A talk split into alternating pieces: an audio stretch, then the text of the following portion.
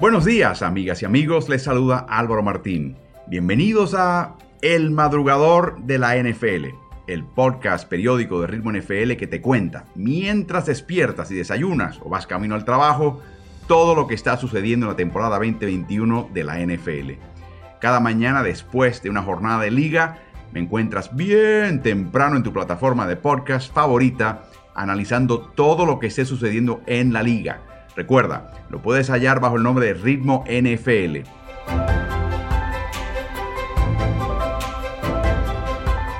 Vamos a arrancar el episodio de hoy. Bienvenidos.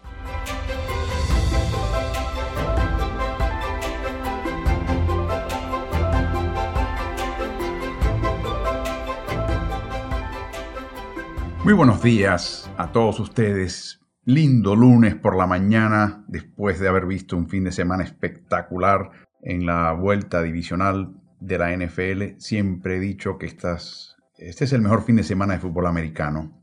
Estamos hablando de ocho equipos, los, cuartos finalistas. Ya para ese momento es eliminado los equipos que llegaron a los playoffs quizás con un poquito de suerte o, sin, o con varias fallas importantes en su elenco y ya se eliminan, ¿no? Y, o algunos que sencillamente tienen buena marca, pero sencillamente no están para dar lo que se requiere en playoffs por falta de experiencia, porque no tienen los quarterbacks apropiados, porque alguien se lesionó, etcétera, etcétera, etcétera. Ese tipo de equipo al margen se elimina.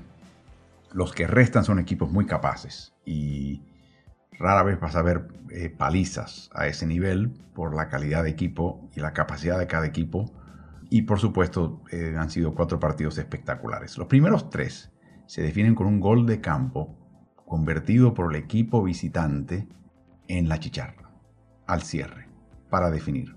Increíble. Algunos de largos, como el de Evan McPherson y Cincinnati, en Tennessee. Otros bajo condiciones muy adversas, como el de Robbie Wool en Green Bay Packers, bajo la nieve, allá en Lambeau Field. Otros no tan difíciles, pero francamente de un gran alivio, como la patada para definir el partido de Rams en Tampa Bay y luego nos tocó el partido del domingo por la tarde y noche.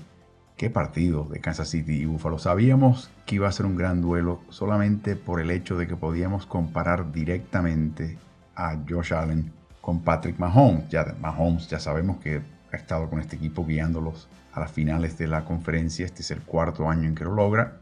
Eh, sabíamos que Allen eh, era capaz de vencerlo, pero no sabíamos qué iba a pasar en playoffs. Y lo que vimos desde el principio de ese partido, aparte de un partido absolutamente espectacular, es equipos cuya defensiva esencialmente obligaron al contrario a utilizar situaciones y jugadas y opciones que normalmente no son las usuales y que ponían extraordinaria presión sobre la posición de quarterback. Y aquí viene la primera lección de todo esto. Lo que vimos en el choque de Kansas City y Buffalo hace muchos años, cuando yo empecé a ver fútbol americano, si hubiese pensado que era un relajo, que eso no es buen fútbol americano, que es una vergüenza que las defensivas no puedan hacer nada. Claro, esas personas que opinarían eso no habrían leído de la cantidad de cambios al reglamento para favorecer a las ofensivas.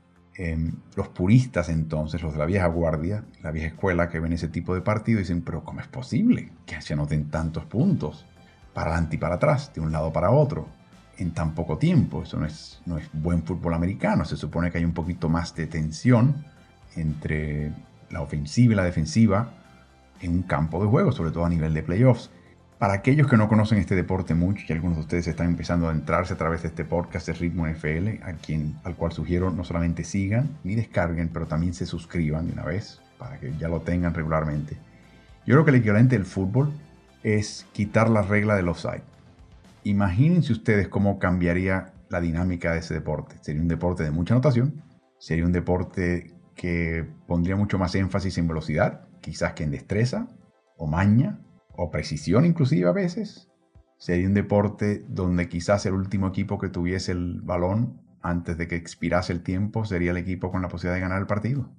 Y eso es e, el equivalente de eso le ha pasado a la NFL. Y lo que vimos en el partido de Kansas City y Buffalo esa es la única manera, esa es la única analogía que yo puedo hallar para que ustedes entiendan un poquito cómo evoluciona este juego y cómo está cambiando la cosa. Y ahora, pónganse a pensar, si tú eres un quarterback, perdón, si tú eres un dueño de equipo, si tú eres un gerente general en la AFC y tienes a dos monstruos como Mahomes y como Josh Allen, que le puedes quitar a ellos todo, le puedes quitar a Target Hill, le puedes quitar a Travis Kelsey, le puedes quitar a Stephon Diggs, le puedes quitar a todas sus armas y ellos son capaces de avanzar por tierra o de extender jugadas de la manera que lo hicieron tan espectacularmente y hallar a Byron Pringle, a Davis, Gabriel Davis y meterse en un tiroteo como el que vimos el otro día, entonces te das cuenta, yo tengo el quarterback para vencer a estos dos tipos. Lamar Jackson, quizás Trevor Lawrence en Jacksonville y para de contar en la FC. Uy, esa, esa dentro de la emoción del partido que vimos, yo estoy seguro que hay, saquemos la cuenta, cuatro, eh, hay dos equipos en la FC que están diciendo, ¿y ahora qué hacemos? ¿Y cómo vamos a llegar al Super Bowl? Y eso fue lo lindo de este partido, el choque entre Allen y Mahomes. Vivimos solamente tres cambios de liderato a través de los primeros siete partidos de playoffs. El partido de Bills y Chiefs tuvo tres en los últimos dos minutos del tiempo reglamentario y tuvo cinco a través del partido. Los equipos en conjunto, desde que, desde que terminó el tercer cuarto, anotaron 34 puntos. Patrick Mahomes acumuló 176 yardas en sus pases tras la pausa de los dos minutos del último cuarto, incluyendo el tiempo extra. Los 25 puntos anotados en los últimos dos minutos del tiempo reglamentario entre Kansas City y Buffalo la mayor cantidad en la historia de los playoffs de la NFL. La previa, 17 puntos por los New York Jets y New England Patriots en la vuelta divisional del 2010. Solamente vimos cuatro castigos, aunque a Tyreek Hill le pudieron haber cobrado castigo por mofarse cuando anotó ese touchdown y se despedía de quien lo perseguía. Los quarterbacks no solamente encabezaron a sus equipos como debe ser en yardas aéreas, pero también en yardas acarreadas. Y ese es el tema del quarterback móvil el mejor atleta del equipo es el quarterback. Si incluyes el, uso de sus, de sus, extremidades, las cuatro, no solamente las piernas, que te permita desplazarte, comprar tiempo, avanzar, dejar atrás un defensa, pero un brazo que te permita pasar aquí, acá, aquí, acá, por aquí, de arriba, de abajo, de costado, al frente, pichada al frente, pase de pala, lo que sea. El mejor atleta, el jugador más capaz, de ahora en adelante en la NFL, para tú poder aspirar a ganar, tiene que ser, o debe ser, estar entre la lista de los, los mejores tres, tu quarterback. Tan sencillo como eso. Así es la vida. ¿Qué tal Gabriel Davis? Primer receptor con cuatro recepciones de touchdown en un partido de playoff en la historia. Fichado en la cuarta vuelta del 2020 por Buffalo. Y de nuevo, eh, no quiero yo restarle méritos a Gabriel Davis, pero está haciendo cosas con un reglamento que permite lo que hizo. En todos estos partidos, las defensivas hicieron lo que pudieron, pero mientras más cercano estábamos a la línea de golpeo, mejor le iba a la defensiva en términos de la presión que pudieron colocar para frenar acarreos y para presionar o derribar al quarterback contrario. ¿Por qué? Porque es más fácil. Jugar al frente es más fácil. Tienes mejor partido si eres liniero o apoyador es imposible tener un buen partido prácticamente en la secundaria. Imposible en la NFL de hoy. Y por lo tanto, en una época había una gran escasez de quarterbacks, pues ahora un equipo va a tener que buscarse la manera de tener cuatro esquineros. No dos titulares y un, un esquinero nicle. No, no, no, no, no. Cuatro esquineros y dos y pico profundos, si pudieses, de cierta calidad o de buena calidad. Porque yo creo que para allá va la cosa.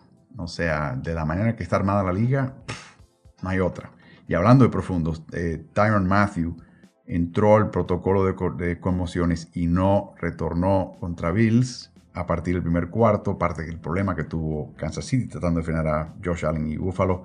Y la pregunta es si va a estar listo para el partido contra Cincinnati el próximo domingo, puedo decir este domingo de esta semana. Eh, es increíble como esta temporada, si es verdad que trataron de confundir a Mahomes eh, sin mandarle carga, retrocediendo los dos profundos, obligándolo a ser paciente, evitando la jugada explosiva que él tanto ama.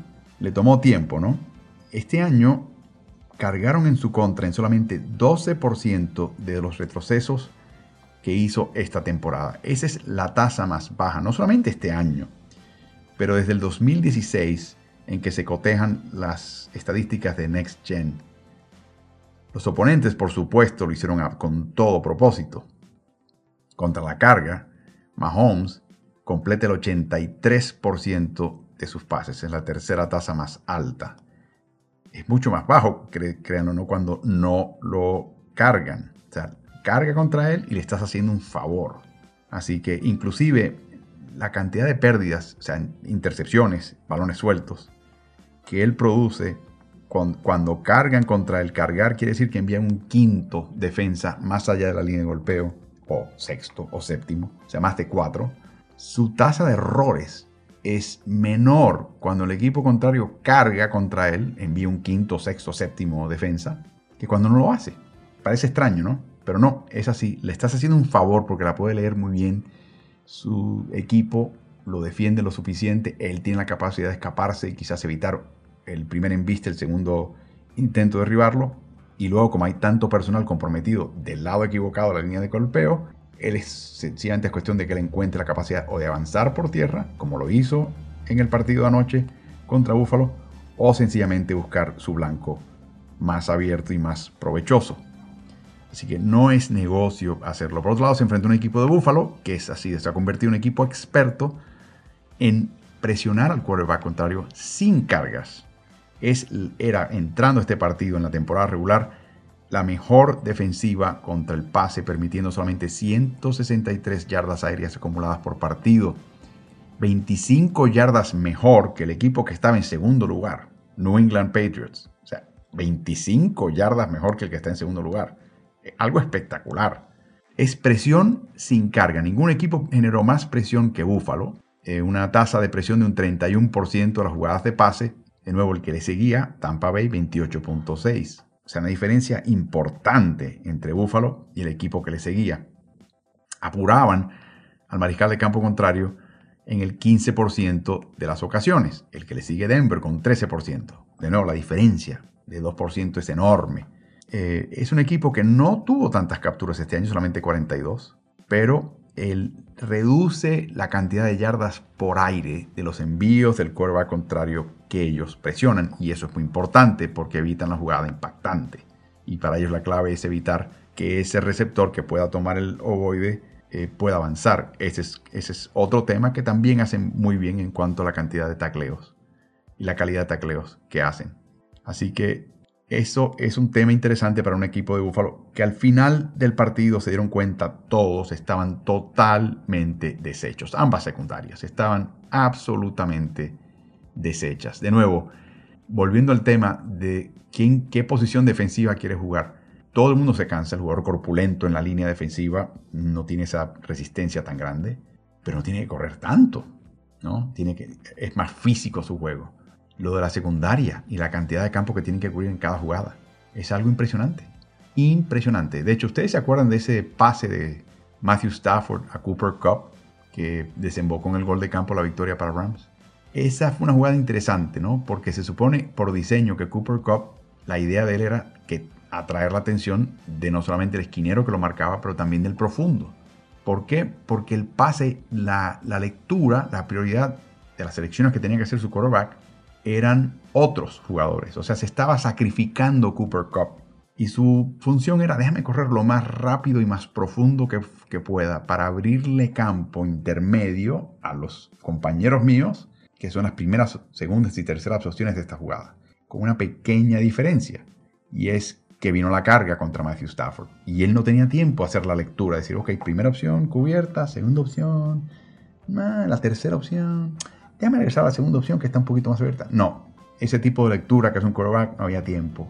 Y lo que decidió Matthew Stafford es meter el brazo aquí porque veo que ya le sacó un pie, un paso al, profundo y que el esquinero ya lo dejó atrás. Así que me tirar una pedrada con la suerte de que Cooper Cup la atrapa y cambió todo ese partido y le dio el gol de campo del triunfo a Rams.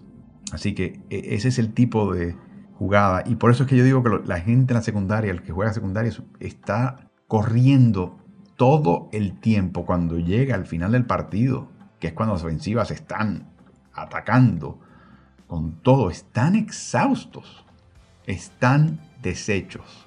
Y de nuevo, los equipos van a tener que ajustar tratando, y no es fácil, de generar una mayor profundidad en esa posición. Mira que lo intentan, pero no es fácil, porque no van a poder de ninguna otra manera. Eh, van a estar todos cansados. Así que va a ser bien, bien interesante ver cómo los equipos se ajustan, las defensivas se ajustan, porque no van a poder cambiar las reglas. Lo que sí van a poder cambiar es la calidad de juego bajo estas reglas que pueden ofrecer sus jugadores. Vimos también al equipo de San Francisco vencer de forma espectacular a Green Bay en un partido de muy baja anotación, claro, bajo condiciones adversas, mucho frío y al final nieve en Lambeau Field. Y, y hoy tenemos otro año más en el cual, tan sencillo como Green Bay termina con la primera clasificación de la conferencia nacional y se elimina. 13 victorias, 4 rotas y dice adiós. Mm, qué duro, qué duro, qué duro, duro, duro, duro, duro. Qué difícil aceptar eso. Obviamente vimos también a Jimmy Garapolo lanzar una intercepción al principio del partido, prácticamente en la zona de anotación. Una tontería. Eh, un pase que obviamente le tomó tiempo reconocer y sacar. O sea, de haberlo lanzado un tantito antes era touchdown. Lo lanzó un poco tarde, le permitió al jugador defensivo acercarse y luego interponerse al pase e interceptarlo. Una tontería de su parte. Cosa que te pone a pensar, es Jimmy Garapolo el futuro de este equipo. Le queda un año en su contrato a Jimmy. Le queda un año completo en su contrato. Y a raíz de eso, yo no veo exactamente por qué, cuál va a ser el apuro de este equipo de San Francisco de hacer efectuar ese cambio. Y lo menciono, aunque es el mejor jugador pagado con 24.2 millones de dólares este año, le queda un año más. Y ese año, perdón, ese año que viene va a ser 24.2. Si lo despiden si lo canjean a otro equipo, el impacto sobre la nómina de San Francisco es solamente 1.4 millones. Eso no es nada. Eso es dinero muerto. Ah, eso no es nada. Comparado con 37 millones de Carson Wentz y 30 y pico millones de Brandon Cooks y, y 30 y pico millones de Matthew Stafford. Eso no es nada. Así que la pregunta es ¿por qué despachar a Jimmy Garoppolo? Bueno, él va a tratar de contestar esa pregunta y hacerla bien, bien clara si puede vencer en Los Ángeles, en SoFi, a su rival de división Los Ángeles Rams y avanzar al Super Bowl. Todo esto debo decir con un dedo en la mano de lanzar y el hombro del brazo de lanzar, adoloridos y no lesionados. Así que en cada una de las temporadas en que Jimmy G titularizó la mayoría de los partidos, el equipo de San Francisco alcanzó los playoffs, incluyendo el Super Bowl en la temporada 2019, la única, la única otra temporada de Garapolo en la cual titularizó más de seis partidos. Así que la pregunta es, ¿qué hacemos con este pasador de 30 años que tiene ese éxito a nivel de equipo? A veces desfallece o da la impresión que no es el apropiado para llevarnos a la tierra prometida. Caraplo, por supuesto, que se beneficia de tener un tremendo equipazo a su alrededor, incluyendo al receptor Divo Samuel, que promedia y promedió este año 10 yardas después de la recepción en temporada regular para encabezar todas las alas cerradas, alas abiertas. También tuvo 13 tackles quebrados para encabezar todas las alas abiertas. Y el ala cerrada George Kittle estuvo cuarto entre alas cerradas con 8 tackles quebrados en recepciones y tercero entre alas cerradas con 450 yardas tras la recepción. En otras palabras, ponle mano en las manos a estos dos señores y ellos se encargan de avanzar de forma importante y conseguir eh, yardas, pero por borbotones y también conseguir touchdowns. Así que el único problema para Samuel este año es que dejó caer 10 pases lanzados y pegando en sus manos, la segunda mayor cantidad en toda la liga. También tiene un jugador jovencito que no ha tenido protagonismo en estos playoffs, eh, Brandon Ayuk, que es una especie de facsímil razonable de Ivo con la diferencia que no es maduro. Y estuvo en la perrera de los entrenadores, eh, atrapando solamente nueve pases, sumando 96 yardas en, en los primeros seis compromisos de Niners. Este chico es inmaduro, no practica con profesionalismo, eh, no utiliza cada repetición en la práctica para demostrar lo que él va a hacer en el juego. Él no ha llegado a un punto donde está, es maduro y se da cuenta exactamente lo que se requiere. Pero a partir de la semana 8, sí fue parte importante esta ofensiva. 47 pases, 730 yardas y 4 touchdowns. A partir de la semana 8, esas 730 yardas fue la décima mayor cantidad en la NFL.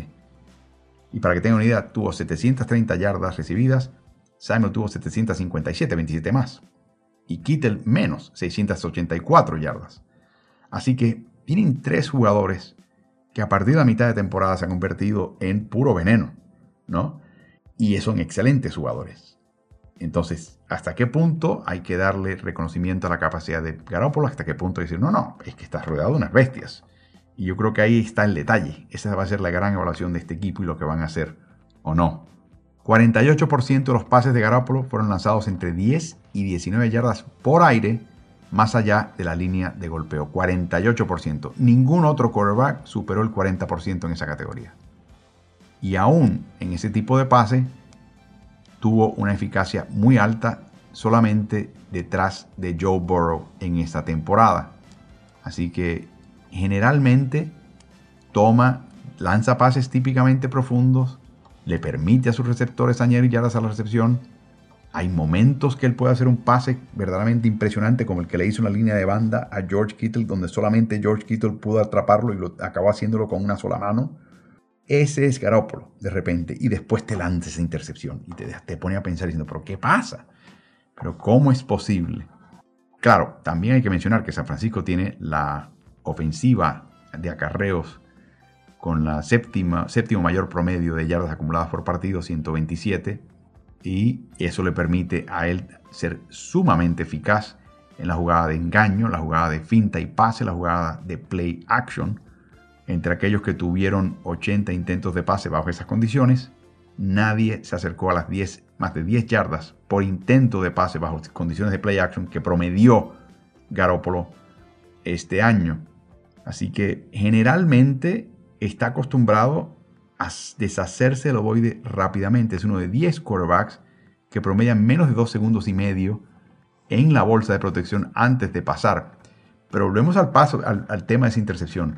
Cuando tiene tiempo es que Garópolo es peligroso para San Francisco, en contra de San Francisco.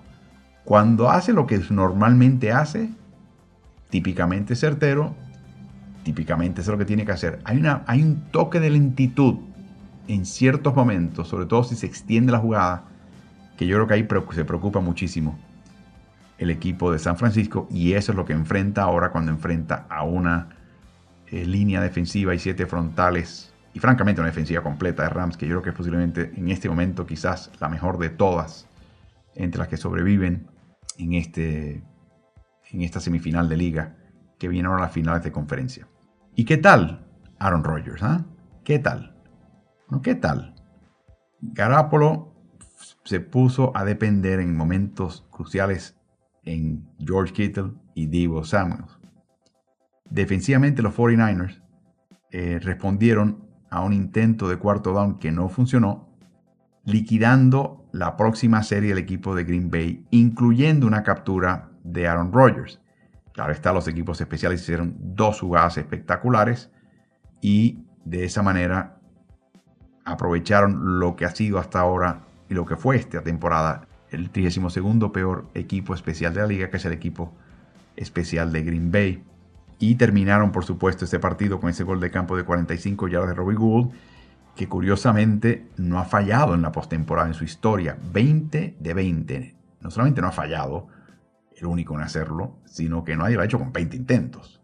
Y nadie ha convertido los primeros 20 intentos en, en postemporada en su carrera. Pero ¿qué hizo Gould? Bueno, para evitar el tema de los, del clima inclemente, lo que hizo fue que colocó su casco en el calentador en la línea lateral porque sencillamente él quería que su cabeza se sintiese un poquito, ¿no? Tropical. Y eso le permitió a él, en su mente, tener la confianza de poder convertir bajo ese tipo de condiciones. Este es el sexto clasificado de la NFC. ¿Qué ha pasado en la NFC? Primer clasificado Green Bay Packers, eliminado. Segundo clasificado Tampa Bay, eliminado. Tercer clasificado Dallas, eliminado. Quinto clasificado Arizona, eliminado. Séptimo Filadelfia, eliminado. Resta en el cuarto clasificado Los Ángeles, el sexto clasificado San Francisco. Y además son rivales de división. Así que, ¿cómo vences Aaron Rodgers? Bueno, la línea ofensiva de Green Bay a mí siempre me da risa eh, cuando la gente dice, no, es una muy buena línea, una línea muy buena. Y eso lo llevan diciendo por años. Como también decían, no, la línea ofensiva de, recuerdo, de Nueva Orleans, van dos o tres al Pro Bowl por año. Bueno, algunos que otros, sobre todo los guardias, lo merecían. Pero lo, que era el centro y lo que eran los tackles, le tienen que dar las gracias y tener un nicho y encender unas velitas a Sandru, a Drew Brees, que era el que los hacía lucir bien. O sea, vamos a no poner las cosas en su sitio. Y es verdad que tuvieron lesiones este año y todo, pero la línea ofensiva de Green Bay, ¿qué quieres que te diga? Y cuando tú cargas contra Rodgers, tienes la de ganar. ¿Cómo le ganó Nueva York en el divisional a Green Bay en Lambeau? ¿Cómo le ganó San Francisco en este caso, bajo condiciones similares? Se, sumamente físico.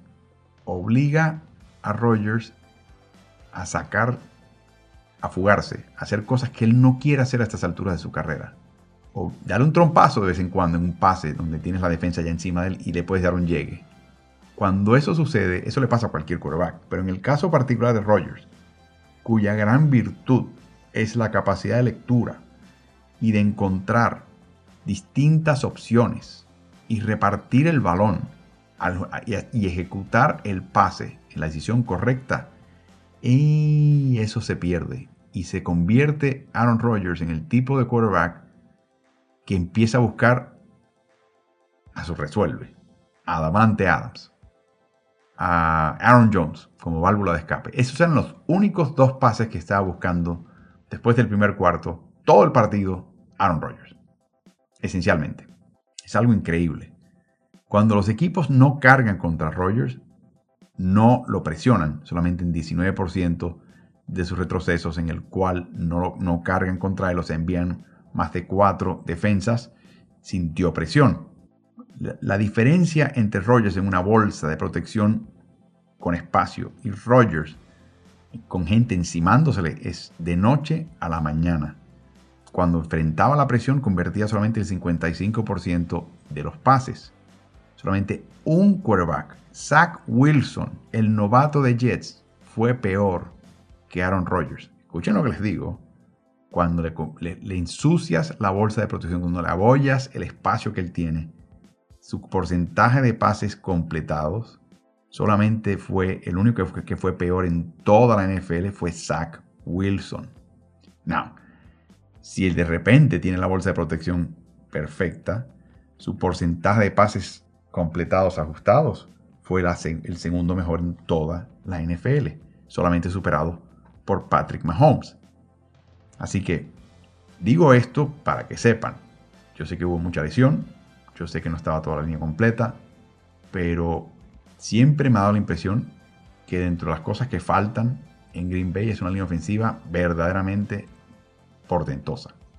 Y a las alturas y a la edad que tiene Rodgers, es altamente recomendable que busquen ese tipo de talento. Y yo sé que el año pasado él quería un receptor, y quería un receptor, y quería un receptor. Yo sé que hace falta una ala cerrada en esa ofensiva porque Mercedes Lewis ya está viejo y no es productivo. Yo sé que los receptores más allá de Davante Adams no verdaderamente imponen el terror. No hay ningún Gabriel Davis que se cuele por ahí. Eh, yo entiendo que hay otras necesidades, pero francamente la línea ofensiva sería la prioridad número uno para mí. Número uno. Claro, dependerá del draft. Este draft entiendo en el 2022 hay mucho liniero ofensivo sólido lo que no sé exactamente es cuántas alas abiertas estarán ahí disponibles y si hay una muy buena en la tercera vuelta que podría ser productiva para Green Bay. Ese es el tema que tienen que dilucidar ellos. La mala suerte para Rogers es que enfrentó un equipo de San Francisco que presiona sin cargar. Un, porcentaje de presión del 29% con solamente 4 defensivos atacando. Esa tasa fue la tercera más alta en toda la liga. Los Niners fueron uno de cinco equipos que cargaron en menos del 20% de los retrocesos de los mariscales opuestos. Y la razón es Bosa, que tiene, es una, una bestia y con él no tienes que enviar ese quinto atacante. También hay que mencionar a Arik Armstead, que es muy versátil y entre jugadores defensivos es el vigésimo segundo mejor presionador de mariscales de campo. Y además es el tercer mejor frenando los acarreos según PFF. Aunque se habla de él como la defensiva, en realidad jugó gran parte de la temporada como defensivo, tackle defensivo o adentro en la línea, sobre todo después de la lesión que puso fin a la temporada de Javon Kinlaw y la adquisición de Charles Omenihu. Y ni hablar también de DJ Jones, dicho sea de paso, que ese tackle defensivo eh, es excelente. Ahora, ¿qué pasó con Rogers? Bueno, tuvo 27 intentos de pase, lo que llaman 27 blancos, lanzamientos a un punto, ¿no? Eh, a un blanco, como el tiro al blanco, ¿no? Tuvo 27 blancos en este partido contra San Francisco. 21 de ellos a Adams y a Jones. O sea, ¿dónde estaba Randall Cobb? ¿Dónde estaba Lazar? ¿Dónde estaba? salas cerradas y desaparecieron. No estaban. Y esa es, en los playoffs te van a quitar esos señores, te los van a limitar. Entonces tienes que buscar esa alternativa, porque los buenos equipos te van a, como dicen alguien, eh, si eres diestro, escribes con la mano derecha, en los playoffs te obligan a, a escribir con la mano izquierda te quitan lo que haces bien y te obligan a hacer lo que no haces tan bien. Y tienes que tener recursos. Byron Pringle es el nombre que yo siempre saco a relucir con Patrick Mahomes. Byron Pringle desaparece en la temporada regular, en playoffs aparece. ¿Por qué? Porque Tyreek Hill y Travis Kelsey normalmente son jugadores marcados. Entonces, ¿dónde está el Byron Pringle? ¿Dónde está el Gabriel Davis de Aaron Rodgers en Green Bay? ¿Dónde está? Y no me digan que no son grandes receptores porque Gabriel Davis eh, no se destaca por ser esa gran figura de este equipo. O sea, ¿dónde está el equivalente de este equipo de Green Bay? Para que tengan una idea, para, para darles un poquito una sensación ¿no? de lo que estoy hablando. Recibiendo en cuanto a blancos Gabriel Davis era el quinto en este equipo. Stephon Diggs era el primero. Cole Beasley el segundo más blanco más frecuente. Sanders el tercero. Knox cerquita de Sanders el cuarto. Y Davis fue el quinto blanco de este equipo. En cuanto a recepciones, en la temporada regular era el sexto. Devin Singletary tuvo más que él. O sea que tuvo los recursos Josh Allen de hallar a este jugador y convertirlo en una alternativa importante para su equipo. Así que e, eso es importante, ¿no? Destacarlo.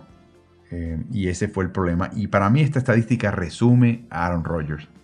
Se convierte, el equivalente en el básquet le llaman Hero Ball. Es el enfoque a los machos machotes, a los caballotes del equipo. En este caso, Davante Adams y Aaron Jones que son los jugadores más marcados por la defensiva contraria. Y la incapacidad de Rogers de durante el partido salpicar e, involucrar a otros para obligar a la defensiva contraria a decir, no, si, si me doble marcas a Davante y me doble marcas a Aaron al mismo tiempo, van a haber varios abiertos y los voy a encontrar. No los encontró Rogers. Así que los 10 puntos anotados en este partido por Green Bay fue la, menor cantidad de puntos anotados en un partido en el cual jugó Rogers en 21 titularidades y no lanzó un pase de touchdown por solamente la segunda ocasión en esos 21 partidos. Las cinco capturas de Rogers por San Francisco igualó una marca de partidos de playoff para Rogers. O sea, en solamente otra ocasión lo habían capturado en cinco veces.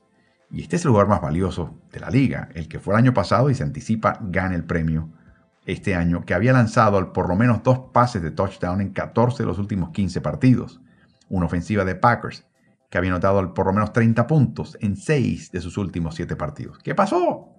¿Qué pasó? Y no me digan que fue San Francisco lo que pasó. Eso es parte de la explicación. pero no es todo. No me digan que el, clima inclemente fue el problema. eso es parte, pero no fue todo. Así que recuerden, hace cuatro meses Rodgers guió seis series anotadoras en un triunfo de 30 por 28 contra los Niners. Completó en ese partido 69% de sus lanzamientos, pero estuvo bajo presión y en este caso de nuevo se enfocó en Adams y Jones en este partido. Cuando además de eso tienes un ataque terrestre que no produce puntos y se te lesiona AJ Dillon, bueno, pues los, las menos de 5 yardas por jugada y los 14, las 14 primeras oportunidades que acumuló en la derrota en la divisional ayer, eh, anteanoche, perdón, el sábado contra San Francisco son los números más bajos que produce esta temporada Aaron Rodgers. Así que es verdad que los equipos especiales fueron un factor importante y, hay que mencionar algo. Miko Ryans, el coordinador defensivo de San Francisco de 37 años de edad, que está a cargo por primera vez de esta unidad, su equipo está permitiendo poco más de 17 puntos a través de los últimos 11 partidos, incluyendo el de Dallas, incluyendo el de Green Bay. Así que eso impresiona, ¿sabes? Es la tercera semana consecutiva en que San Francisco viaja y liquida a un gran oponente para en una situación donde si perdían, se eliminan. Y yo creo que esa es la mentalidad que tiene este equipo. Este equipo, recuerden, perdió un Super Bowl en el 2019 en los últimos seis minutos del último cuarto. Y este año Kyle Shanahan ah, le ha puesto la consigna y el reto al equipo, liquidemos, terminemos, finishing, finishing, es la palabra de terminar, liquida, termina lo que empezaste. No es cómo empiezas, es cómo terminan los partidos. Y esta defensiva está jugando a, esa, a ese nivel. Así que Ryan está teniendo una tremendísima primera temporada. Eh, liquidó la ofensiva número uno de la NFL de Dallas en el fin de semana de Comodines y ahora agarra la ofensiva de Green Bay con Aaron Rodgers y la deja en 10 puntos. Una vez este equipo, Green Bay anotó un touchdown con AJ Dillon, el equipo de Packers no pudo convertir y acercarse a la zona roja. Green Bay convirtió solamente 5 de 12 terceras oportunidades en primeras oportunidades y terminó con menos de 275 yardas ofensiva de todo tipo. Y hablaba un poquito de cómo los equipos se cansan, ¿no? Si hay un equipo que demostró un poco que ese no fue el caso, fue San Francisco. En todo el partido mantuvieron esa intensidad, el filo físico que hablaba al principio de esta intervención y yo creo que entre eso y los errores en equipos especiales, eh, Green Bay quedó totalmente aturdido y luego eliminado. Así que Aaron Rodgers se convierte en el único quarterback en la historia de la NFL que pierde cuatro partidos en el cual es titular contra un mismo oponente. Y ahora 49ers se enfrenta a los Rams, un equipo al cual a través de los últimos seis, tres años han ganado seis partidos de forma consecutiva, incluyendo una paliza 31 por 10 en la semana 10 y una victoria en tiempo extra por 27-24 en la semana 18. De nuevo, esos son los partidos que tenían que ganar para poder meramente clasificar a los playoffs. Y en ese último partido, que ganaron 27 por 24 en tiempo extra, estaban perdiendo 17 a 3 en el medio tiempo. Así que lo puede lograr, puede ganar 49ers, un partido contra un rival de división al cual barrieron en temporada regular. Bueno, la historia indica que es más común que eso suceda que lo contrario. Desde la fusión de las ligas en el año 1970, hemos visto 22 ocasiones en que un equipo gana ambos partidos de temporada regular contra un rival de división y luego lo enfrentan de nuevo en la postemporada. 22. De esos 22, 14 ganaron el tercer partido. O sea, barrieron la serie de tres partidos. El más reciente fue en el año 2017, cuando Nueva Orleans liquidó en temporada regular los dos partidos contra Panthers, los encontró en playoffs y les venció también.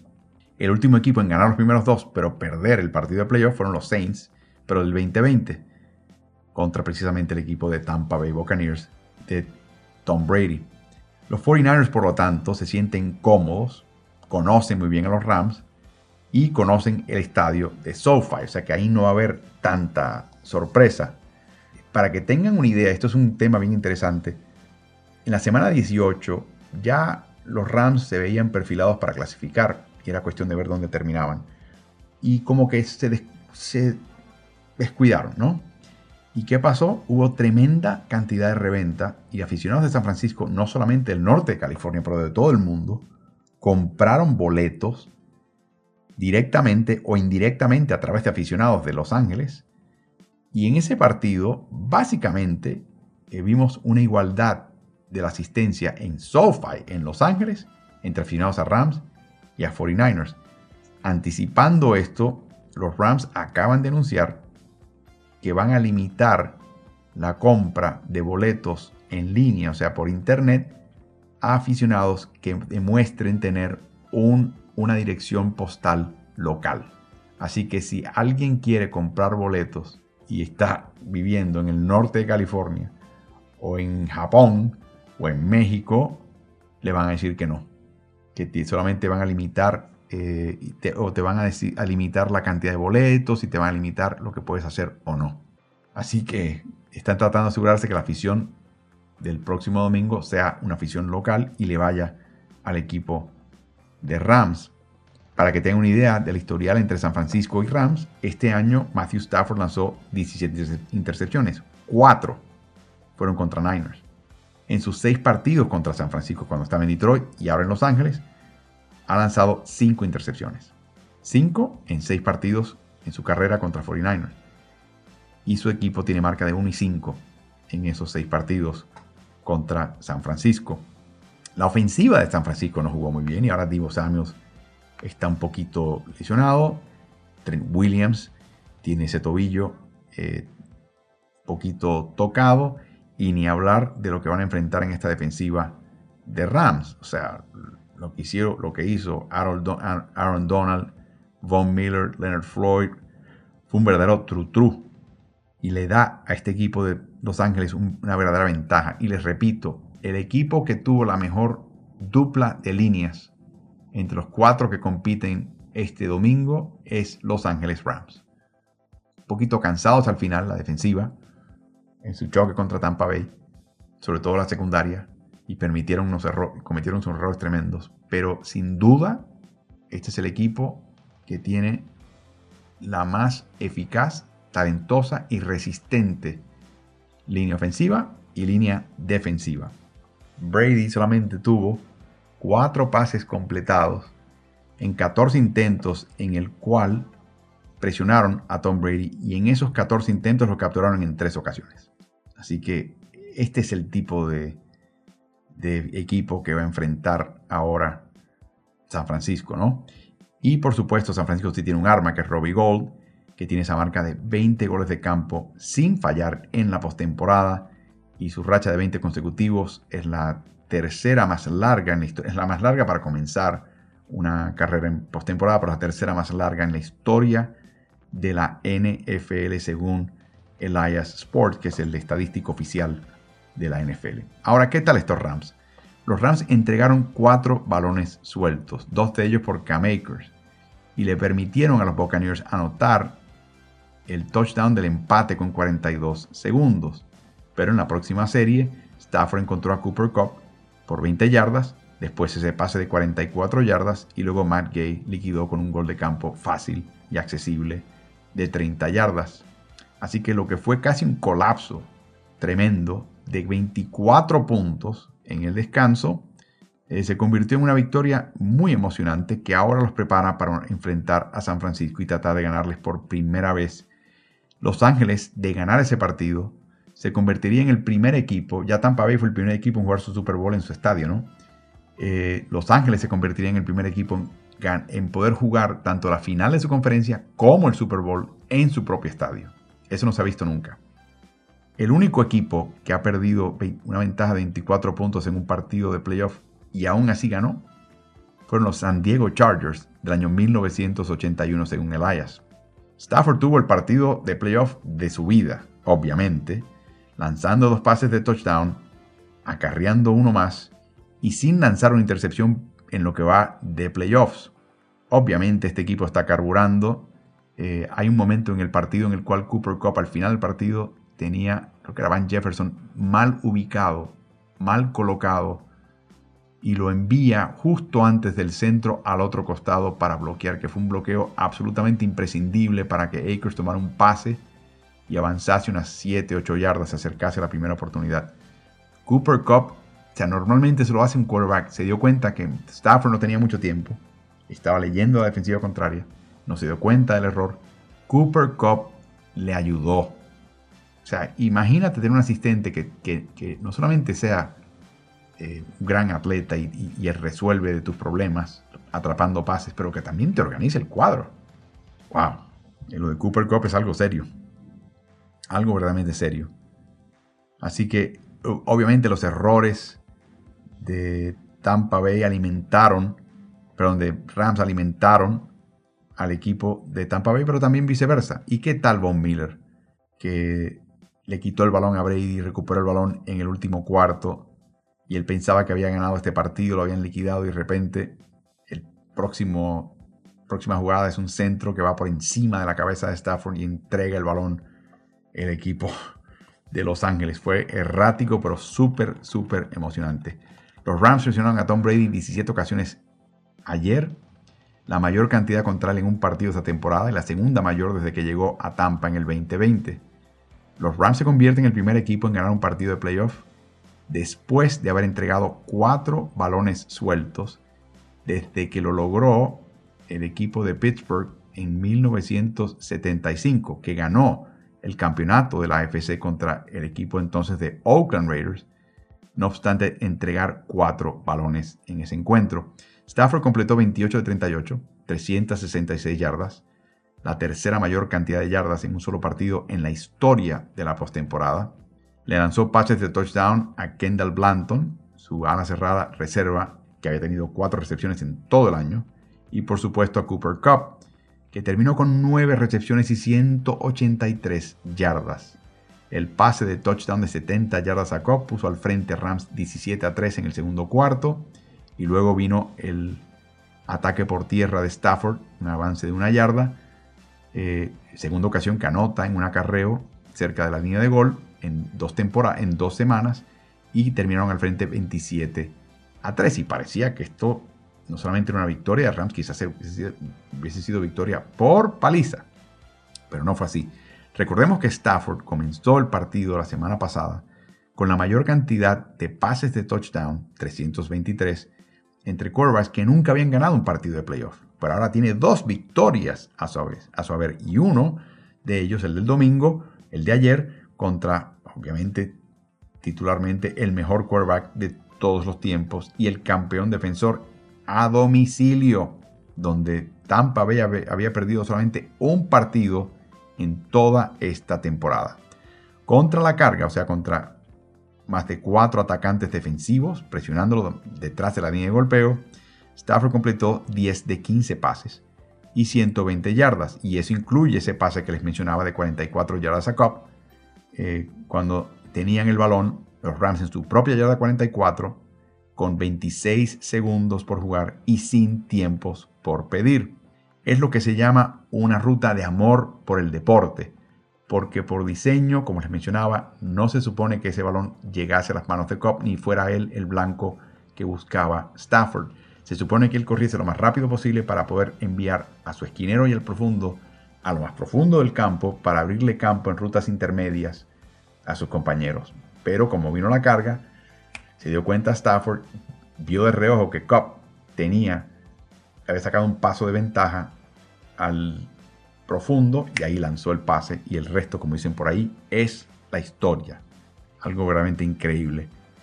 Los Rams, por supuesto, también tienen a Matt Gay convirtiendo dos goles de campo antes de convertir el de la definición aunque falló uno de 47 yardas a mediados del último cuarto.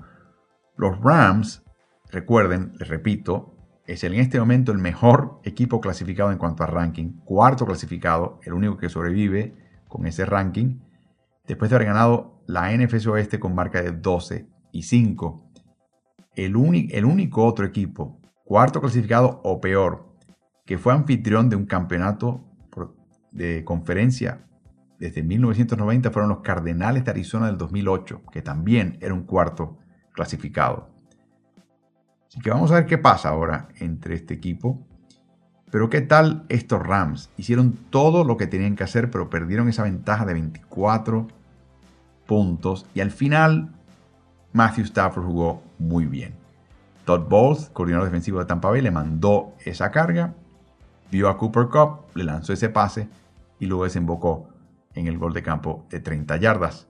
Para que tengamos una idea del tipo de victoria de Rams, los oponentes de Tampa Bay estuvieron en, perdiendo contra Tampa en 642 jugadas, ¿no? Estuvieron ganando o empatados en 451. O sea, en dos tercios de las jugadas, los rivales de Tampa Bay estaban perdiendo, en desventaja en el marcador. Por lo tanto, la defensiva de Tampa Bay es la que enfrentó la menor cantidad de acarreos. Si tú estás perdiendo, sobre todo por mucho, contra Tom Brady, se te olvidan los acarreos y empiezas a pasar, pasar, pasar, para, porque el pase tiene mayor promedio de yardas por intento que los acarreos. Así que Tampa, curiosamente, aunque permite la menor cantidad de acarreos, en cuanto a yardas por acarreo, terminó decimosexto. Y yo creo que ahí tiene algo muy interesante. Este equipo eh, tiene una gran defensiva, pero también tiene ciertas vulnerabilidades.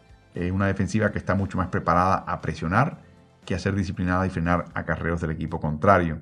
Y por último, mucha especulación acerca del futuro de Tom Brady. Aparentemente Jeff Darlington y Adam Schefter mencionan que no se ha comprometido a regresar al 2022, que es el último año que ya existe en su contrato.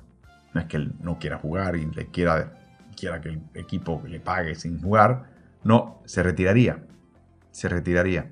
Y no sé si eso va a pasar este tipo de decisión no se hace ahora cuando pierdes, tienes que pensarlo, digerirlo, verdaderamente evaluarlo. Varios factores aquí pesarán. Número uno, la crianza, la formación de sus hijos. Hay cierta edad que tú quieres estar ahí para ellos. Número dos, tu pareja. Estoy seguro que debe estar muy preocupada. Porque sí, por más, bueno que eres, aunque seas Tom Brady, un desliz, un golpe, terminas mal. Y le pegaron varios golpes los Rams en este partido. Así que tendrá que evaluar si es mejor tener que irse uno por su cuenta, con todo lo que él ha logrado, que regresar y arriesgar terminar como Steve Young, como Troy Aikman, eh, como Joe Montana, puesto fuera de golpe, de súbito, por una conmoción.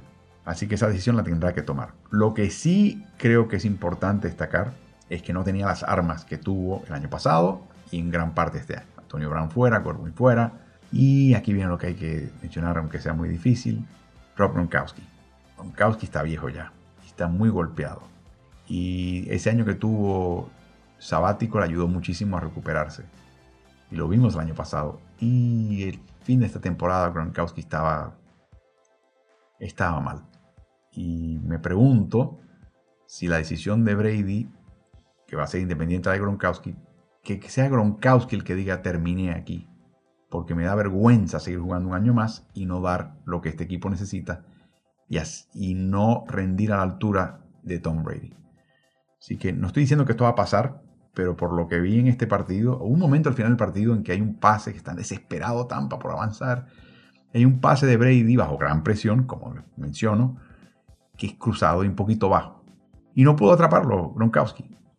No estoy seguro que haya sido por la edad, pero bueno, el tema es que estaba más o menos a sus pies y no pudo doblar la espalda y atraparlo. Y le hizo un ademán, un pequeño, una pequeña señal a Brady de que no, aquí abajo no, por acá. Y yo diciendo, ¿en serio? Tu va bajo presión. Y tú estás diciendo, no, hace falta por aquí, no por allá. Gronk en su época, no sé si hubiese atrapado ese pase cruzado y un poquito bajo. Pero número uno, eh, hubiera hecho un esfuerzo mayor. Y número dos, jamás lo hubiera hecho un reclamo a Brady. Ni loco. Así que eso fue interesante. Si ven el video, es en la última serie. Un pase un poquito bajo, incompleto a Gronkowski. Así que este, este partido deshace el hecho de que Tampa Bay reunió por primera vez en su temporada los, cada, cada uno de los 22 titulares del partido del Super Bowl 55. O sea, particularmente la defensiva. Mike Edwards se equivocó en un cover 2 en el pase a Cooper Cup de 70 yardas para el touchdown. Dama Su, que es verdad que le pateó, le vendió una patada por los tejidos débiles. Eh, Matthew, su compañero de equipo de Detroit, Matthew Stafford, y estaba tan iracundo que se ganó una, un castigo por mofarse en la primera mitad. Devin White se olvidó una cobertura en el primer cuarto y Kendall Blanton anotó el touchdown. O sea, estamos hablando de una serie de errores mentales más bien que verdaderamente metieron un hoyo al equipo de Tampa. Luego hicieron buenas jugadas, por supuesto, pero se metieron en un hoyo y creo que les costó en este partido. Cooper Cup termina con 183 yardas, su duodécimo partido con 100 yardas o más recibidas. Eso iguala la proeza de Michael Irving, que lo logró en el año 1995, o sea, temporada regular y postemporada. Así que iguala la proeza, tope la lista con Michael Irving. Von Miller terminó con 9 presiones al quarterback, una captura y dos balones forzados por presión en 40 jugadas donde presionó o sea, un 23% de porcentaje de presión, que es fenomenal. Los las nueve presiones al quarterback, la tercera mayor cantidad para Miller en un partido desde el 2016. Y el domingo fue solamente el segundo partido de playoff en, en la era, desde que se cotejan las estadísticas de Next Gen, en que un jugador forzó dos balones, entregas de balón, a través de la presión. Hay que hablar, por supuesto, del equipo de Cincinnati, el que hemos dejado aquí para el final. Cincinnati sigue sorprendiendo. Tennessee le cayó a palos a Joe Burrow. Nueve capturas, la mayor, empatado por la mayor cantidad en un partido en la historia de la NFL. Jeffrey Simmons, eh, Simmons hizo lo que le dio la gana. Y de hecho, tres de esas nueve capturas de Burrow vino a través de los esfuerzos de Simmons y las otras seis, Simmons tuvo algo que ver. Así que, sin embargo, en el momento más importante el partido y pese a que su línea ofensiva estaba siendo totalmente dominada, Burrow se las agenció para poder rendir y después ganar el partido. El pase que le hizo a Jamar Chase antes del gol de campo que definió mostró mucha, mucha garra. 348 yardas acumuladas por aire es increíble, sobre todo si consideramos que en uno de cada tres retrocesos estaba siendo presionado. Los Bengals aprovecharon con tanta carga y tanta presión las yardas tras la recepción, porque Burrow estuvo lanzando cortito todo el día. Solamente tres de sus intentos sobrevolaron la línea de golpeo por 15 yardas o más, ninguno de ellos por más de 20 yardas. Por lo tanto, de las 348 yardas que pasó Burrow, 242, o sea, casi dos tercios, fueron generadas después de la recepción. Esto en una temporada en la cual Cincinnati típicamente lanzaba un bombazo, un misil profundo a llamar Chase, él lo atrapaba y anotaba touchdown. Pero de nuevo, les menciono, los playoffs es cuando te obligan a hacer las cosas con la mano izquierda, con la mano con la cual no estás cómodo. Y Burrow mostró resiliencia, mostró perseverancia, mostró adaptabilidad, mostró la capacidad de ajustarse a la realidad que tenía enfrente para que su equipo gane. Es todo un ingeniero en ese sentido. Una lástima porque Tennessee no jugó mal la defensiva, pero la ofensiva no carburó. Solamente 8 primeros downs en las primeras 6 series ofensivas en la primera mitad. Y por supuesto, Tannehill lanzando una intercepción en la primera jugada desde la línea de golpeo. Lanzó dos más, todas ellas costosas, dos de ellas produciendo goles de campo del equipo de Cincinnati. Y el último pase desviado en la línea eh, le permitió a Cincinnati tener la serie que definió el partido a su favor cuando los Titanes tenían el balón ya prácticamente en, el, medio campo para tratar ellos de conseguir la jugada que definiese el partido a su favor. Tannehill jugó mal, dejó oportunidades a granel, falló pases que deberían estar ahí le tiró un pase muy largo a AJ Brown al principio del partido, una ruta de cruce que sencillamente no vio y no pasó, nunca estaba sincronizado. Y por supuesto, Derrick Henry no estaba al 100%. Y la decisión de darle a él 20 acarreos contra, no sé, media docena a Dante Foreman fue una decisión que yo creo que le está pesando al cuerpo de entrenadores del equipo de Tennessee. Sencillamente pensaban que Derrick Henry estaba de vuelta y no es fácil hacerlo si no has tenido repeticiones en el juego. Una cosa es verlo practicar, otra cosa es verlo contra un rival y a ver cómo le va. Bueno, se enteraron ya al final de este partido que Derek Henry no estaba perfectamente preparado para hacer esto. Por supuesto, Cincinnati aprovechó eh, todo esto y colocaba a Tannehill una y otra vez en situaciones muy difíciles, con cargas muy creativas, de nuevo, atípicas para, para Cincinnati. De nuevo, hacer algo distinto, hacer algo que no anticipa a tu rival para incomodarlo en todo momento.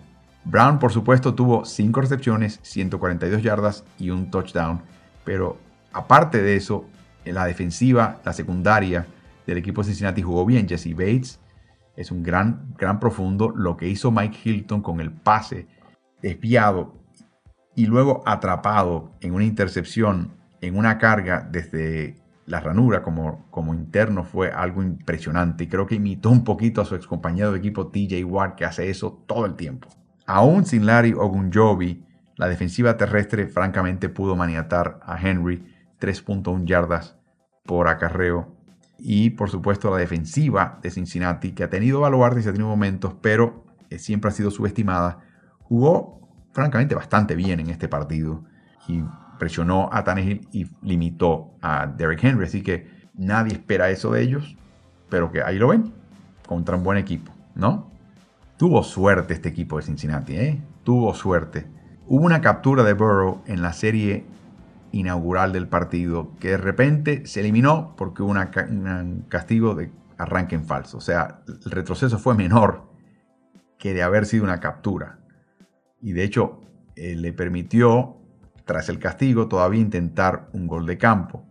De haber sido captura, probablemente no hubiesen intentado o convertido ese gol de campo. Un tiempo pedido a última hora evitó otra captura. De nuevo, pidieron el tiempo, el árbitro lo reconoce, pero la jugada comenzó y desembocó en una captura. Así que eliminaron la captura. Tiempo pedido.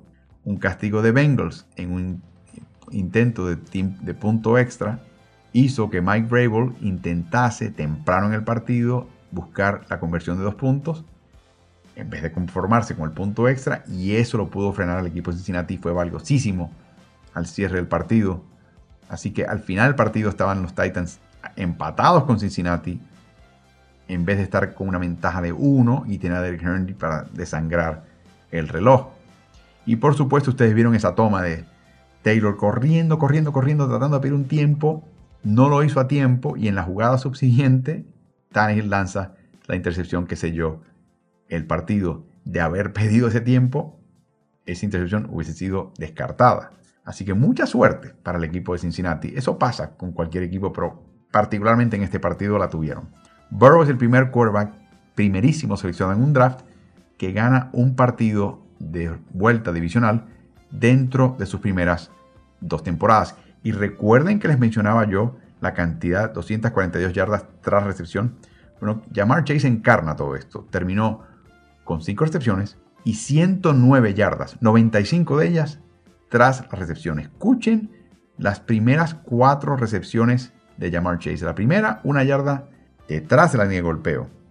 La segunda, 2 yardas detrás de la línea de golpeo. La tercera, en la línea de golpeo. La cuarta, en la línea de golpeo. La única recepción en la cual tomó, recibió un pase más allá de la línea de golpeo fue su última, que voló 17 yardas tras la línea de golpeo y fue la que la atrapó para luego dar paso al gol de campo que definió el partido. Recordemos que los Bengals aseguraron la AFC Norte en la semana 17 con un triunfo salvaje en casa contra Kansas City por 34 a 31, en el cual hicieron papilla la defensiva de Chiefs con 475 yardas totales, 446 de ellas por Joe Burrow, que además tuvo cuatro pases de touchdown. Y en ese momento habían dejado totalmente expuesto la kriptonita, la debilidad de Chiefs, la defensiva y sobre todo la secundaria. Pero también hay que recordar que Cincinnati ha perdido 5 de sus 8 partidos fuera del estadio Paul Brown y que eso podría ser factor. Pero quizás el factor final y más importante es el hecho de que Joe Burrow está absolutamente encendido. En dos partidos en estos playoffs, completa 52 de 71 pases, 73%. Es la tasa más alta para un mariscal de campo en sus primeros dos partidos de playoffs con un mínimo de 50 intentos de pase. Es también el primer jugador en la historia de la liga en completar por lo menos 70% de sus pases en cada uno de sus primeros dos partidos de playoffs como titular, con un mínimo de 10 intentos en cada uno. No ha sido perfecto, ha ido mal ante la, presión defensiva contra y las cargas, le han dado muchos golpes, hay que mencionar eso, pero eh, es el tipo de quarterback que está aprendiendo y que está ajustando sobre la marcha un equipo con muchos recursos y que tiene la confianza por lo menos de decir, bueno, vamos a Arrowhead, no tenemos mucho éxito fuera de casa, pero creo que tenemos la confianza de haberle ganado un partido y haber francamente deshecho la defensiva contra el equipo de Kansas City. Así que Cincinnati viaja a Kansas City, San Francisco viaja a Los Angeles Rams y esto se pone bueno. El ganador de ambos partidos pasa al Super Bowl 56 el 13 de febrero. Recuerden que este podcast sale con frecuencia y deberían estar buscándolo y suscribiéndose al podcast en su plataforma de podcast favorita. Búsquenlo bajo el nombre de Ritmo NFL. También les insto a que se suscriban a las páginas de redes sociales de Ritmo NFL en Instagram, en Facebook y en Twitter.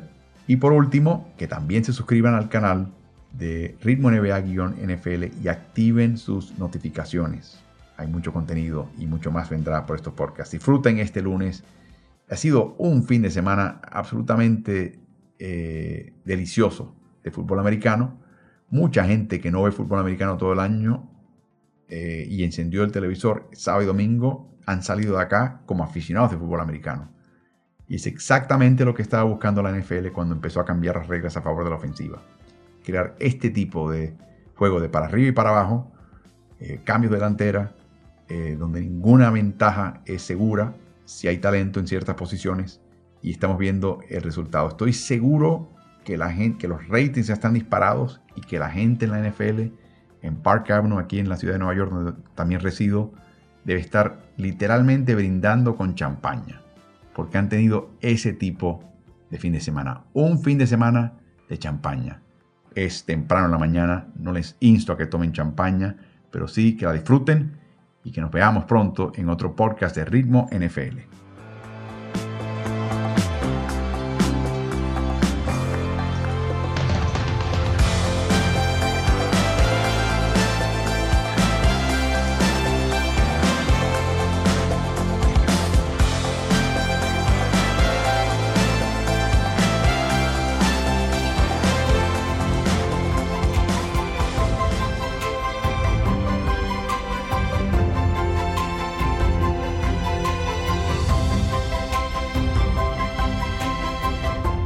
Agradecido por acompañarme en el madrugador de la NFL, el podcast de Ritmo NFL de hoy. Si te gusta este podcast, acuérdate de calificarlo en la plataforma en la cual nos estás escuchando. Quiero invitarte también a que sigas Ritmo NFL, no solamente en tu plataforma de podcast favorita, pero también en Facebook, en Instagram y Twitter, y a que veas mis videos en el canal de YouTube el que vas a hallar bajo el nombre de Ritmo NBA-NFL. Así que suscríbete y te espero en el próximo episodio.